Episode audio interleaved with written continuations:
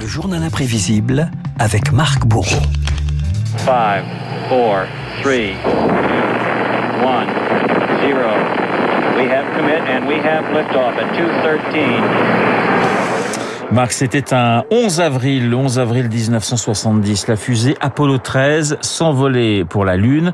Une mission de routine devenue une épopée héroïque et romanesque. Et vous entendez là, euh, Renault, la fusée Saturne 5, hein, ce monstre d'acier aussi haut que l'arche de la défense qui s'arrache dans le vacarme de la rampe de lancement de Cap Canaveral. C'est le moment de sourire à Cap Kennedy à Houston. On ne voit pas maintenant comment il pourrait y avoir un petit ennui sur la route d'Apollo 13. Tout est parfait. On est optimiste ici en Floride. Des sourires, mais des absents. Seuls 70 000 badauds assistent au décollage de Jim Lovell, Fred Hayes et Jack Swigart.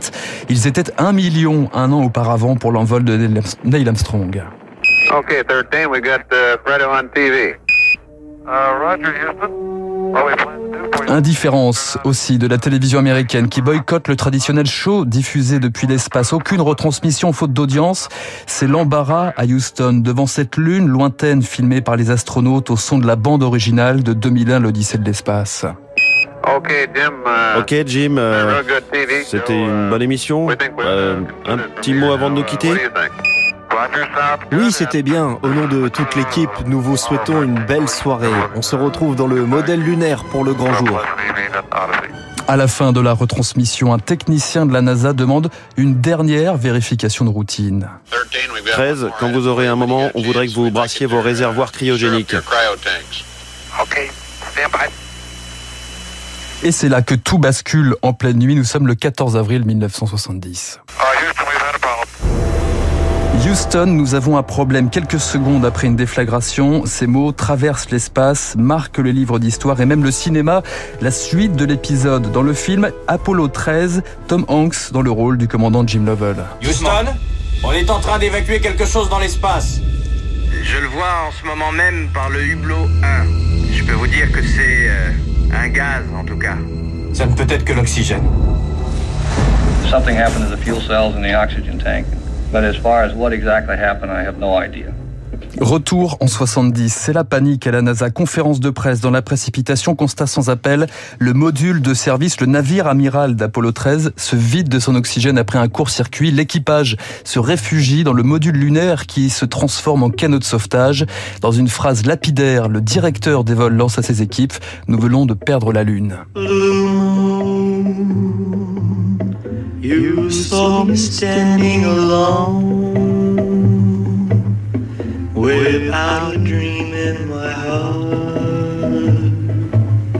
Apollo 13 se contente d'effleurer la Lune pour amorcer son voyage retour en catastrophe, loin d'être un déchirement, se souvient Jim Lovell.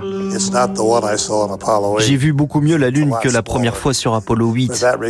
Mais je n'avais aucun regret. Tout ce que je voulais, c'était que les réacteurs repartent, nous sortent de son orbite pour qu'on puisse rentrer à la maison.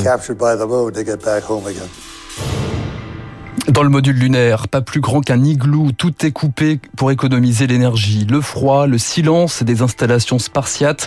Le destin des astronautes est entre les mains des ingénieurs de la NASA qui planchent pour éviter l'intoxication au gaz carbonique. On a immédiatement mis des astronautes dans un simulateur. On a aussi demandé aux ordinateurs ce que l'on pouvait faire. Et vous voyez, il y a quelque chose qui est très significatif. L'ordinateur n'a pas trouvé la solution. Ce sont des hommes au sol qui ont bricolé le système. Flight of the Apollo 13 is in serious jeopardy and is not going to make a moon landing. Brusquement, l'histoire de ces trois astronautes coincés dans l'espace devient un feuilleton, des panneaux lumineux sur les enseignes commerciales à Paris, Londres, New York, des offices religieux au Vatican et même les soviétiques qui proposent leur aide. La planète retient son souffle. Bien sûr que je m'inquiète pour eux. Pas de leurs problèmes électriques ou je ne sais quoi. Ramenons-les, restons travailler ici sur Terre avant qu'on bousille une autre planète. We're now coming to the moment, the last moments of Apollo 13. Le 17 avril, après 140 heures de voyage, l'équipage se rapproche justement de la Terre et prépare l'amérissage. Dernier instant et un doute sur la fiabilité du module de commandement. Et pourtant, après 7 minutes d'attente, la capsule et son parachute apparaissent à l'écran. L'équipage est sain et sauf. Et on applaudit dans la salle tandis que les corolles des trois parachutes s'apaise doucement dans la mer. Voici le point final à l'étonnante aventure de ces trois hommes qui étaient partis à la conquête d'un autre monde. Ils sont revenus parmi nous et finalement, on n'arrive pas à croire qu'une telle aventure ait pu avoir lieu. Lovell et ses coéquipiers n'auront pas décroché la Lune, peu importe pour Jim Lovell, le commandant d'Apollo 13, tout sourire en conférence de presse, s'arrête surtout sur des considérations très terre à terre. En fait, ce qui m'a surtout marqué, c'est quand on a été prêt à partir. Le module lunaire ressemblait vraiment à une boîte à ordures.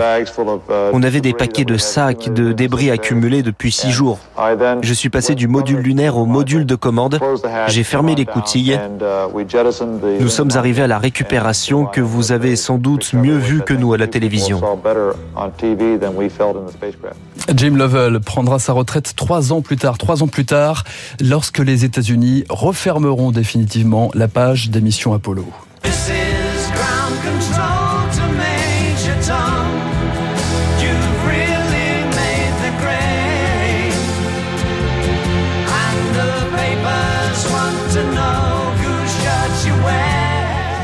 Ce qui est bien, c'est que dès qu'on part dans l'espace avec Marc Bourreau, on finit avec David Bowie. C'est euh, et c'est obligatoire. déjà, c'est obligatoire et c'est un plaisir.